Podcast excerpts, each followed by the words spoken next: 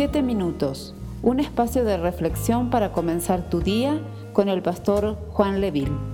No puede estar por la vida, hermano, esperando, pero con una actitud de negativismo. Aquí esperando que me dé el COVID para que me muera. ¿Qué te da Dios? Esperanza. La Biblia dice en Hebreos 11.1, es pues la fe, la certeza de qué? De lo que se espera, la convicción, la convicción de lo que no se ve. Hermanos, ¿cómo vamos a tener esperanza si no tenemos convicción de aquello que no estamos viendo? Romanos 8, 24, 25 dice, porque en esperanza fuimos salvos. ¿En qué?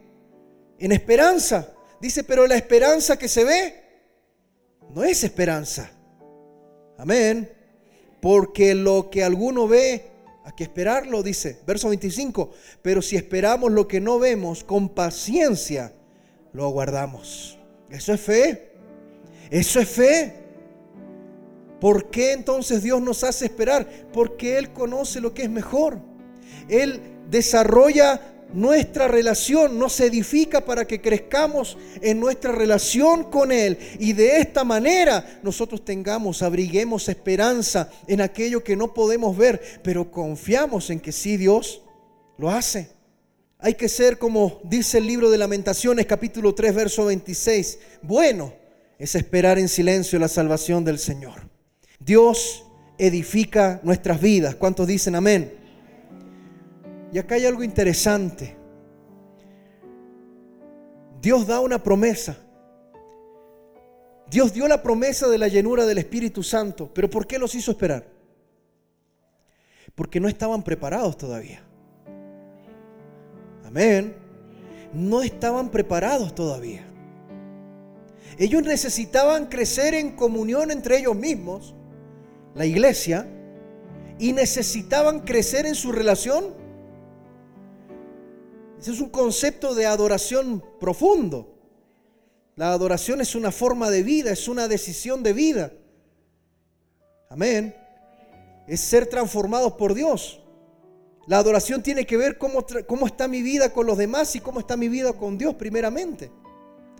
Ellos no estaban listos. Ellos estaban en ese proceso.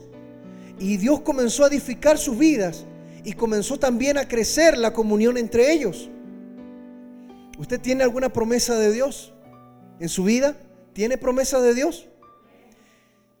Déjeme decirle que esa promesa puede ser una circunstancia, una relación, una persona, ¿cierto? Puede ser algo así, un trabajo, puede ser una deuda, algo, algo, ¿me, me explico? Bueno, déjame decirte que esa no es la promesa. La promesa es el Espíritu Santo. Porque cuando eres transformado por el poder de Dios, todo lo demás viene por añadidura. Todo lo demás viene por la añadidura. ¿Qué les prometió el Señor? Les prometió el poder. Les prometió al Espíritu Santo. Les prometió su gloria en sus vidas. Entonces, a veces queremos, Señor, dame la promesa, dame. No, no, no, no, no, no.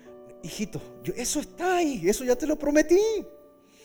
Primero está esto otro. Busca esta otra promesa que es mejor. ¿Qué cosa? La llenura, la presencia, la unción del Espíritu Santo, la gloria de Dios sobre tu vida para afrontar circunstancias buenas, circunstancias no tan buenas. Cada área de tu vida tiene que ser afectada por el poder del Espíritu Santo. Dios te hace esperar para que tu relación con Él sea mucho más profunda y venga la gloria de la presencia de Dios sobre tu vida en cualquier circunstancia de la vida. ¿Cuántos pueden decir amén? Dios le entregó la promesa de eh, tener, ¿cierto?, un hijo a Abraham. ¿Se recuerda? ¿Cierto? Que le dijo que le iba a dar un hijo de quién? De Sara. ¿Ya? ¿Sabe cuánto se demoró esa promesa? 25 años de espera. Génesis 17. 25 años de espera. Pero ¿cómo te das cuenta que ellos no estaban listos?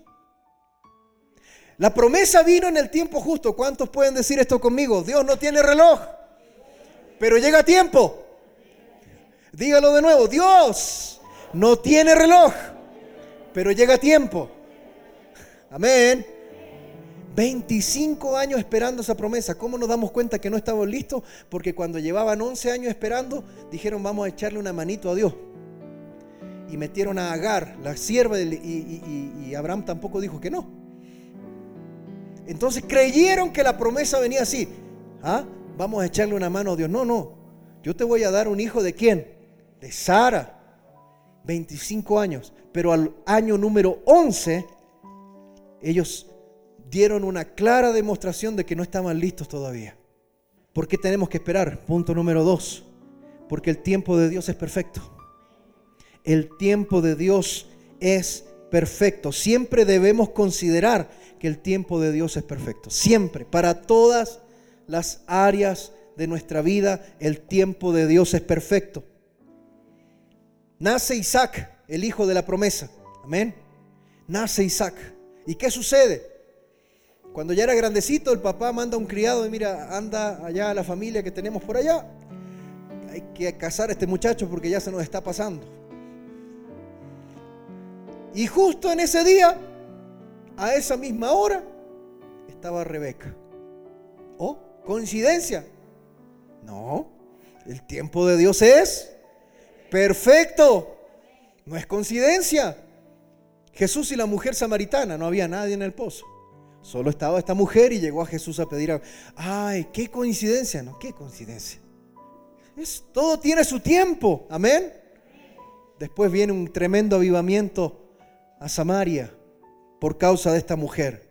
El tiempo de Dios es perfecto, amén. Dios es mucho más inteligente que nosotros. Él hace todo para nuestro bien. Y esto, imagínese, solo piense la sincronía eh, profunda que hay en todo esto. Dios le entrega una promesa a Abraham, pasan 25 años, nace Isaac, después viene Jacob, ¿se recuerda? Después de Jacob viene José, José pasa, pobrecito, tremenda telenovela y termina en Egipto y después los hebreos se van a Egipto. Mire, pasa una tremenda historia, todo sincronizado, todo sincronizado, hasta llegar a una joven, una muchachita de 15, 16 años que se llamaba María. Y de ahí viene el Salvador del mundo, Cristo.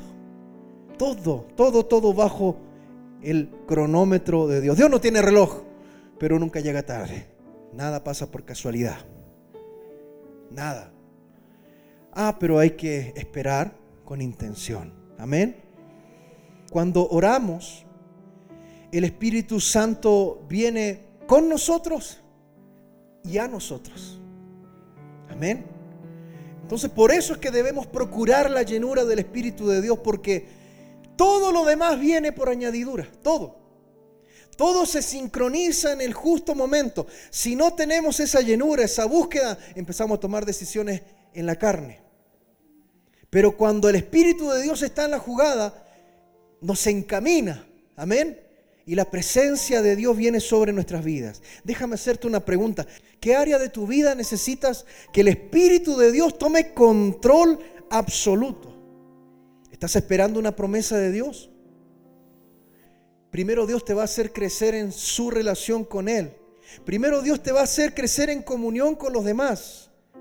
Primero Dios te va a preparar para llenarte de la presencia de Dios. Y recién ahí podemos decir estamos listos para recibir una promesa.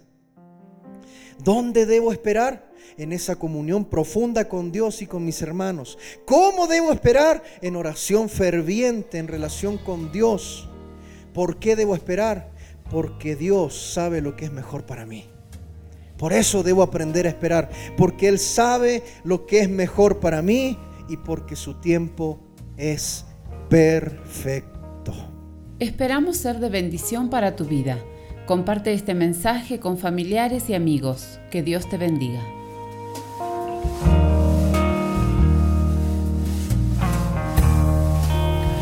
Puedo confiar en ti. Sé que aquí estás